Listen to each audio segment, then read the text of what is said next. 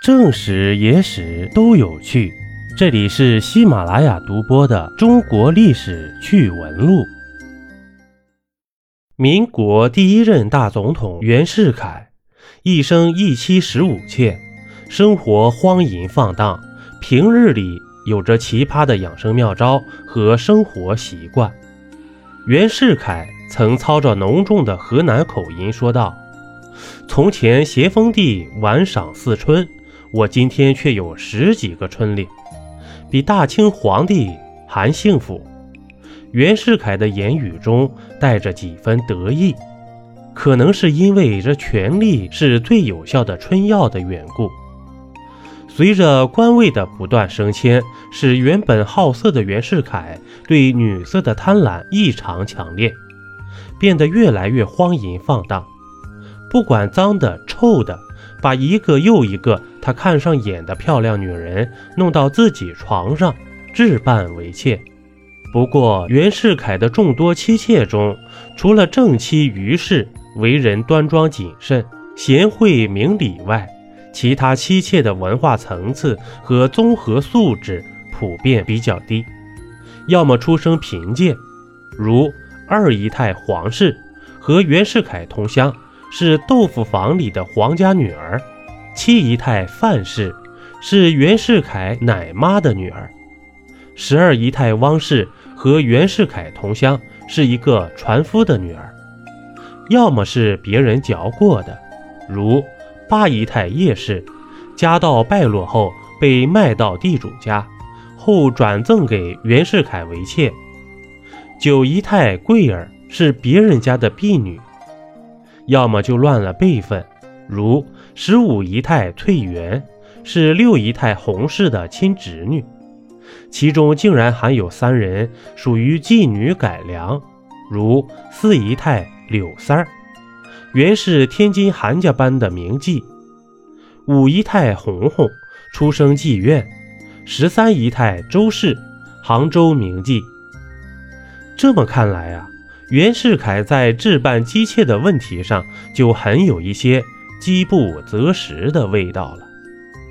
袁世凯平时还有很多不好的习惯，比如说，袁世凯从来不用手绢，如果碰上伤风感冒、流鼻涕，袁世凯就用袖子一蹭了事，结果他的袖管上经常出现一些秽物。当时民国很多人都记录了这件事。除此之外，袁世凯还有个习惯，就是不爱洗澡。据袁世凯的女儿袁静雪回忆，父亲很少洗澡，有时候一年才洗一次，而且还是家人逼着去洗的。在夏天的时候，袁世凯浑身的汗腥味儿也不洗澡，姨太太实在看不下去了，就轮流给他擦身体。虽然袁世凯有这么多恶习，但是他却很痛恨一件事，就是抽鸦片。在当时的社会上，很多人都抽鸦片的，而袁世凯从不抽鸦片，也不让自己的手下抽鸦片。有一次，他发现自己的手下在偷偷的抽鸦片，他抓了现行以后，直接把这个小军官用大刀斩首示众，以儆效尤。为了应付他这些姨太太呀。袁世凯每天都要服用鹿茸、海狗肾等补药，一把人参，一把鹿茸的放在嘴里嚼着当饭吃。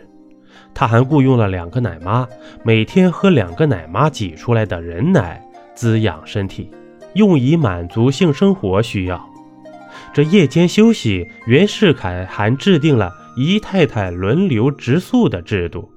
轮到谁，就由谁责令丫头们把用具搬到袁世凯的卧房里。每个姨太太轮值一周。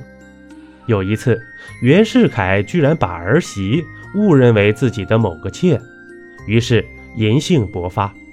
后来啊，袁世凯自知理亏，自定义规，说自己本性如此，出于无奈，虽然调戏到自己的儿媳，纯系误会。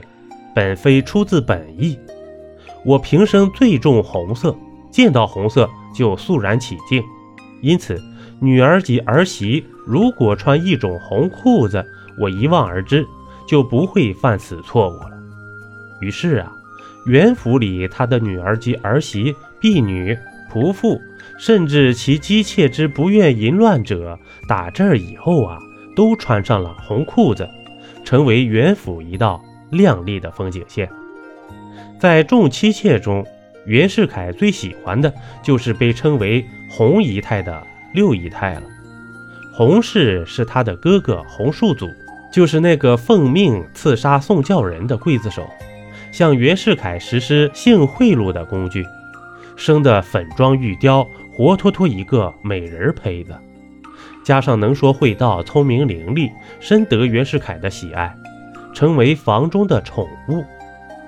袁世凯对这个六姨太信任有加，不但让其负责管理自己的小金库，更是对他言听计从。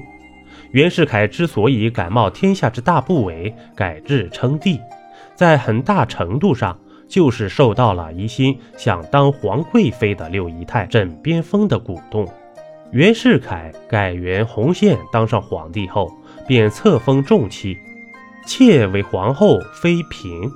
并准备恢复封建王室的三宫六院制度，同时他还从各姨太太的房内精挑细选了四名使女，预定为内廷女官。由于当时举国上下倒员形势急转直下，袁世凯还没有来得及与他们同房，便由长子袁克定出资遣散了。长期无休止的纵情声色。使原本身体健壮、精力充沛的袁世凯，很快就成了药渣子，身体迅速垮了下来。更糟糕的是，袁世凯因为平时过量的猎取美色，肾功能衰竭，继而产生了尿毒症。一九一六年六月六日，年仅五十八岁，只当了八十三天皇帝的袁世凯。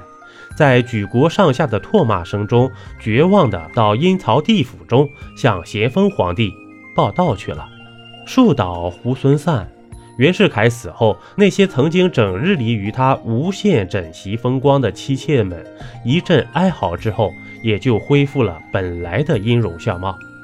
只有在袁世凯众妻妾中资格最老，而且性情浑厚的高丽籍大姨太闵氏，吞金自尽。甘心殉节，与袁世凯一起下葬了。一杯故事，一口酒。